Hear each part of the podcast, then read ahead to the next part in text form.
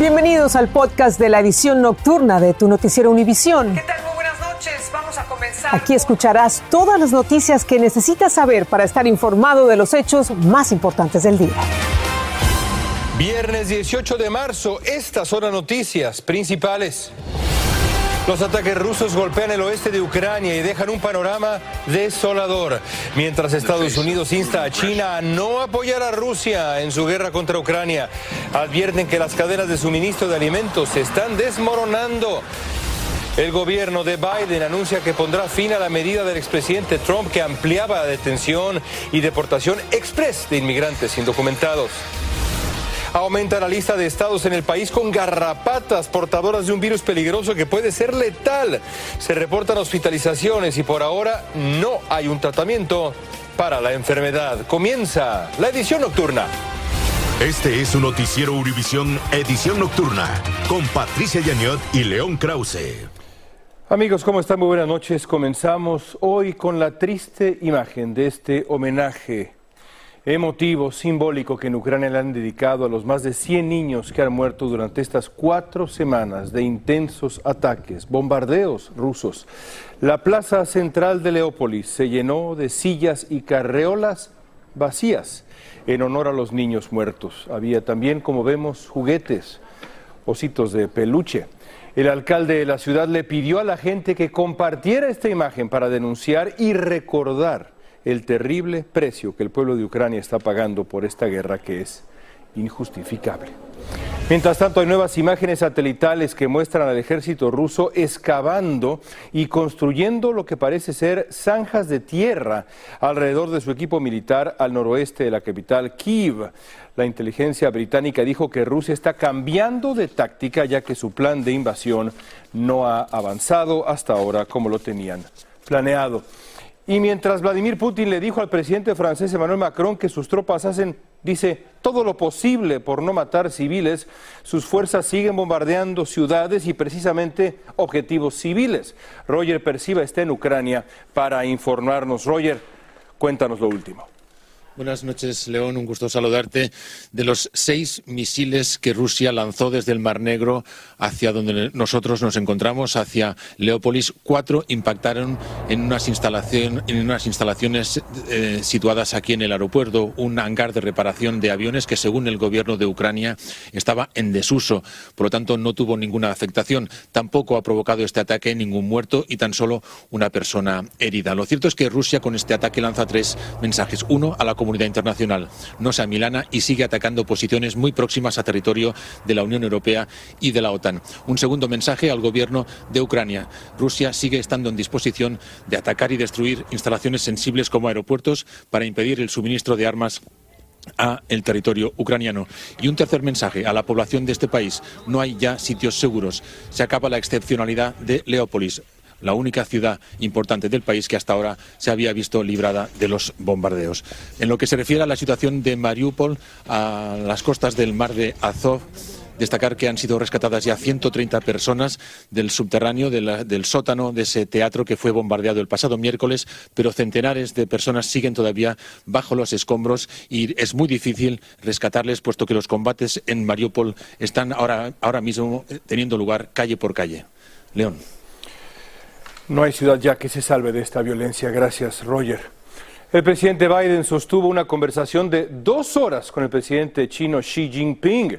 Fue una videoconferencia, como vemos ahí. El propósito, dejarle saber al gobierno chino las consecuencias que tendría un apoyo económico y militar a Rusia durante su guerra contra Ucrania. El líder chino dijo que tanto Estados Unidos como China tienen responsabilidad para asegurar la paz y sugirió que no apoya que el conflicto escale y se extienda. Mientras tanto, sigue aumentando el número de refugiados que salen de Ucrania. Para un grupo de mexicanos que acaban de ser repatriados, el regreso a su casa supone un enorme respiro después de los momentos terribles que vieron y que les tocó vivir. Atrás quedaron ilusiones y aunque hoy llegan con las manos vacías, la vida, pues sí, la vida vale mucho, mucho más. Alejandro Madrigal tiene la historia desde la Ciudad de México. Estamos aquí resguardados en el... Javier Don Lucas es un músico mexicano que logró salir de Ucrania con su familia. Ahora se refugia en Ciudad Juárez, Chihuahua, y recuerda cómo su hijo lloraba por los bombardeos y el hambre. El tren apagaba sus luces y empezábamos a escuchar que caían bombas uh, cercanas al tren. Estos tres amigos de Catepec, Estado de México, también salieron de Ucrania. Trabajaban en la construcción mientras se desarrollaba la invasión. Con el rugir de los proyectiles, salieron huyendo. Como fuera, de hecho traigo mis zapatos, mis tenis bien rotos. ¿Por qué? pues ya no me dio tiempo. Nomás agarré y aventé la bolsa así, mi mochila y... No, pues el, el señor dijo, corran, corran. Armando es herrero, Omar Pintor y Jesús Albañil. Aceptaron un trabajo en Hungría porque en México no lo había con la pandemia de COVID-19. Después se los llevaron aquí a Ucrania. Un señor que quiere gente mexicana para trabajar y pues, se nos van a dar un buen sueldo y eso pues la realidad no fue así. Viajaron con altas expectativas y la guerra los regresó con las bolsas vacías. No nos dio tiempo eh, quizás de muchas cosas. Digo que de hecho no nos pagaron. Se quedó el dinero allá. Estos mexicanos retomarán la vida en su país y en el caso de Juan, con su familia ucraniana, espera se olviden del fuego ruso. Que él tenga buenos recuerdos y no recuerdos de, lo que vivimos en, en, los bombardeos. 101 mexicanos han sido regresados de Ucrania para llegar a este país, mientras otros 30 continúan allá por razones personales. En Ciudad de México, Alejandro Madrigal, Univisión. Por otro lado, unidades de fuerzas especiales del ejército mexicano llegaron por vía aérea y terrestre a Nuevo Laredo, ayer en México, para reforzar las tareas de protección y seguridad en Tamaulipas. Los 250 miembros operativos de élite llegados a la zona lo hicieron con alta tecnología y tienen la misión de afectar al narcotráfico y al crimen organizado. Y ante esta situación, el exfiscal general de Estados Unidos, William Barr, habló muy fuerte. Barr advirtió que el gobierno de México ha perdido el control del país mientras la guerra de los cárteles se recrudece y agregó que la seguridad fronteriza era una preocupación principal suya, pero que la encargada de la frontera, la vicepresidenta Kamala Harris, está fallando ahora en su encomienda. Seguimos en México, donde el Instituto Nacional de Migración en Tapachula, en Chiapas, tuvo que suspender sus operaciones hasta nuevo aviso, luego de que un grupo de migrantes irrumpieran violentamente en las instalaciones, exigiendo atención inmediata, provocándole lesiones físicas al personal migratorio. La gente está desesperada en Chiapas, los migrantes. El gobierno del presidente Biden anunció hoy un importante cambio en lo que a las deportaciones aceleradas se refiere. Decidió poner fin a la política del expresidente Trump, que sin una cita en corte deportaba de forma express a los migrantes detenidos más allá de las 100 millas de la frontera. Dulce Castellanos tiene los detalles desde Los Ángeles para usted. Dicha medida dio autorización a los agentes deportar sin una audiencia a inmigrantes indocumentados detenidos en cualquier lugar más allá de las 100 millas de la frontera que llevaban menos de dos años en el país. Ya no va a existir, ya no van a tener esa herramienta de poder efectuar de una manera discrecionaria una deportación express simplemente porque el inmigrante no puede comprobar que ha estado aquí por más de dos años. Antes del gobierno de Trump, la deportación acelerada se limitaba solo a los inmigrantes recién llegados al país con menos de 14 días y que fueran detenidos dentro de las primeras 100 millas próximas a la frontera. Biden ahora busca restaurar esos reglamentos y no enfocarse en aquellos que han establecido vínculos familiares o comunitarios. El cambio del presidente Biden no va a afectar la ley del título 42. Este cambio solamente aplica a esos indocumentados que se encuentran dentro de los Estados Unidos. Con la revocación de esta medida, defensores de los migrantes insisten que también debe eliminarse el título 42, el cual impide que los migrantes soliciten asilo por motivos de salud pública por la pandemia. Tanto el presidente Trump como el presidente Biden siguen usando una medida eh, con el pretexto de la pandemia para expulsar a migrantes sin darles el, el derecho de observar sus, el debido proceso legal. Un acto para quitar la atención sobre lo que posiblemente sea tanta crítica sobre la aplicación del título 42 se espera que este cambio será publicado en el registro federal el lunes 21 de marzo y entraría en vigencia inmediatamente. En Los Ángeles, Dulce Castellanos, Univisión. Hablemos de la gasolina ahora. Varios estados están suspendiendo temporalmente el impuesto a la gasolina, esperando que con ello baje de forma inmediata el precio del combustible. Maryland suspendió hoy el impuesto estatal de 36 centavos por un mes. En Georgia, lo suspenderán hasta el 31 de mayo. Y uno de los sectores laborales más afectados por los elevados precios de la gasolina, evidentemente, es el de los conductores de camiones. Un viaje interestatal transportando alimentos puede resultar ahora en un gasto de más de 2 mil dólares solo en combustible. Vilma Tarazona tiene algunos testimonios de estos conductores afectados por la inflación. Luis Rivera, chofer de camiones refrigerados, transporta vegetales, carnes y todo tipo de alimentos perecederos por todo el país nunca había visto un incremento tan grande en el precio del diésel. Preparando para salir, voy a salir para California ahora en estos momentos. El precio promedio nacional del diésel es de 5 dólares por galón, pero en estados como California se paga poco más de 6 dólares. que más o menos en promedio, ¿cuánto estás gastando semanalmente en diésel? Peor, dos mil y pico dólares. ¿Y antes cuánto gastabas? Antes se gastaba mucho menos. Gerardo Coloma también es conductor de camiones. Llenó el tanque con 300 galones de diésel para emprender su camino rumbo a Kansas. Tanque con 679.96, 680. Y pasado mañana voy a echar más o menos esta misma cantidad. Dice que sus ingresos se han visto muy afectados. Para los soneros pereiros, por supuesto que se ha disminuido la, la ganancia porque el petróleo sube y las cargas siguen manteniendo el precio. Randy Torres es dueño de cuatro camiones. Asegura que con esos precios no puede continuar su negocio. ¿Cómo te ha afectado el incremento del precio del diésel? No, no, increíblemente. Tengo, de hecho, dos camiones parados aquí, no quiero ni sacarlo. Solamente tengo dos trabajando y los choferes ya vienen bajando porque no es imposible, no quieren pagar las cargas. Está todo terrible con eso. Expertos opinan que el incremento en el precio del diésel que se utiliza para mover estos camiones indudablemente también afecta al bolsillo de los consumidores. por lo tanto, cualquier aumento en el precio eh, de estos insumos, como es el transporte, tiene un impacto directo sobre el precio final que los consumidores eh, enfrentamos al momento de eh, ir al supermercado o alguna tienda. En Miami, Florida, Vilma Tarazona, Univision. Y si usted está pensando viajar en las vacaciones de primavera, prepare su bolsillo porque tendrá que pagar más por los boletos de avión y no va a ser solo por el alza de combustible. Escuchen esto, la causa es que los aviones irán llenos, irán llenos. La demanda de viajes en avión es mucho mayor de lo que pronosticaron hace solo unos meses. Para que se dé usted una idea, hay un aumento de entre 15, 15 y 20 dólares en los boletos que costaban 200 dólares. Es un aumento del 10% por encima de lo que las aerolíneas como Delta, por ejemplo, habían anticipado. Pero si hablamos de la gasolina, ese será el segundo gasto más grande para las aerolíneas, seguido por los costos, los costos laborales. Así las cosas.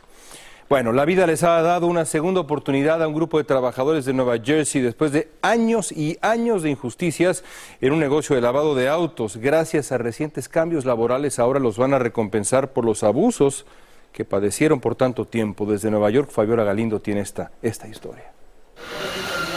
Es uno de los trabajos más exigentes y a veces peor pagados.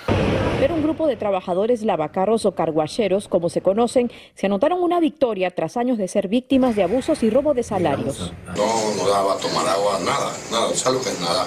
Era como si estuviéramos presos. 24 de estos trabajadores en Nueva Jersey salieron sonrientes tras ganar la demanda por un millón de dólares en compensación por maltratos y horas no pagadas en su centro de trabajo. Había gente que trabajaba por 5 dólares la hora, cuando un sueldo nominal aquí en New Jersey eh, rondaba los 9 dólares con 25. William Atunes es uno de ellos. Una mano comía y con la otra secaba los carros. O sea, eh, paupérrimo todo, es infrahumano. Además de no recibir 6 mil dólares al año que no le pagaron, perdió a su amigo, Carlos Pedroso, quien falleció de un ataque al corazón por exceso de trabajo, dice su viuda. Y lamentablemente ya no está.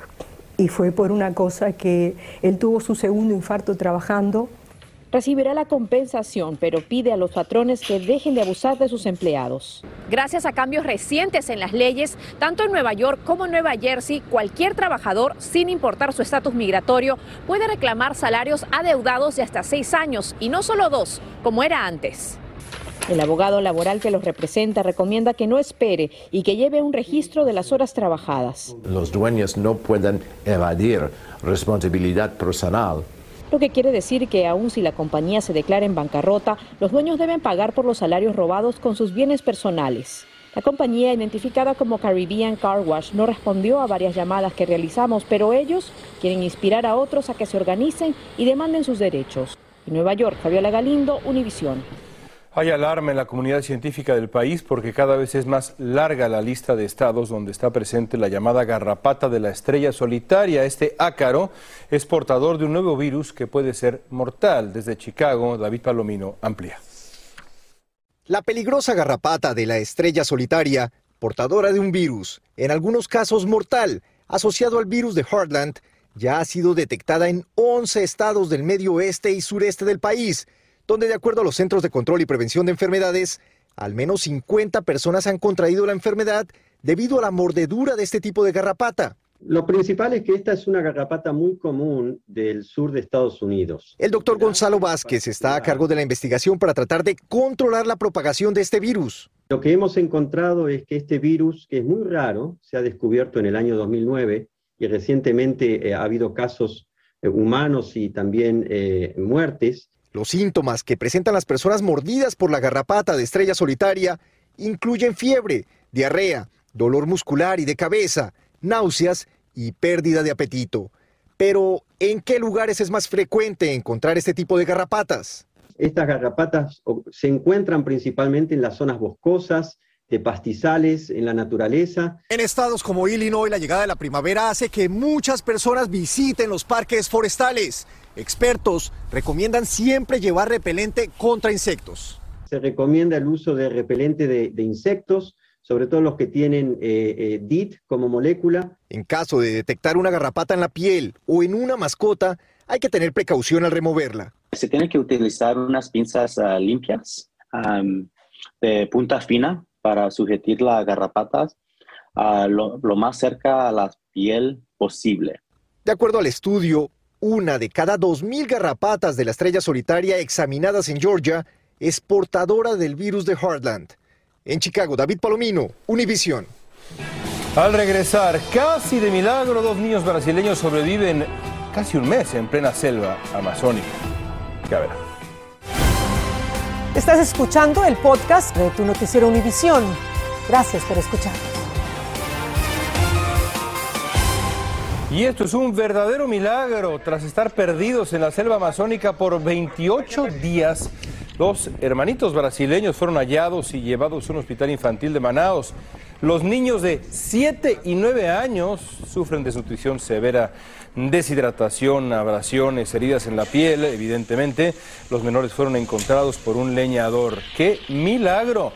Y en temas de salud, una investigación de la Asociación Médica Americana indica que las muertes relacionadas con el alcohol aumentaron más de un 25% en el primer año de la pandemia. El estudio estima que más de 99 mil personas murieron en parte por el alcohol en el 2020. Los científicos consideran que la tensión y los cambios en las políticas sobre el alcohol quizá influyeron. Apple se actualiza y presenta 123 nuevos diseños de emoji las imágenes, lo que significan al volver de la pausa. Ya regresamos. Estás escuchando el podcast de tu noticiero Univisión. Gracias por escuchar.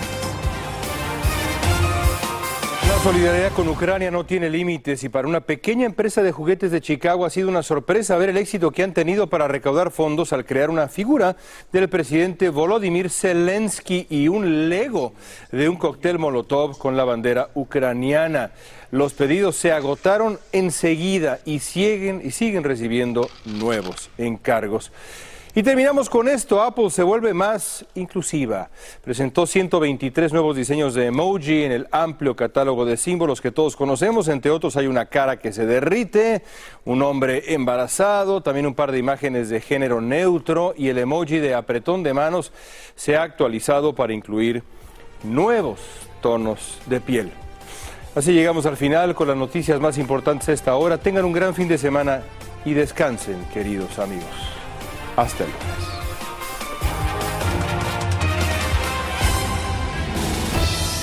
Así termina el episodio de hoy de Tu Noticiero Univisión. Gracias por escucharnos.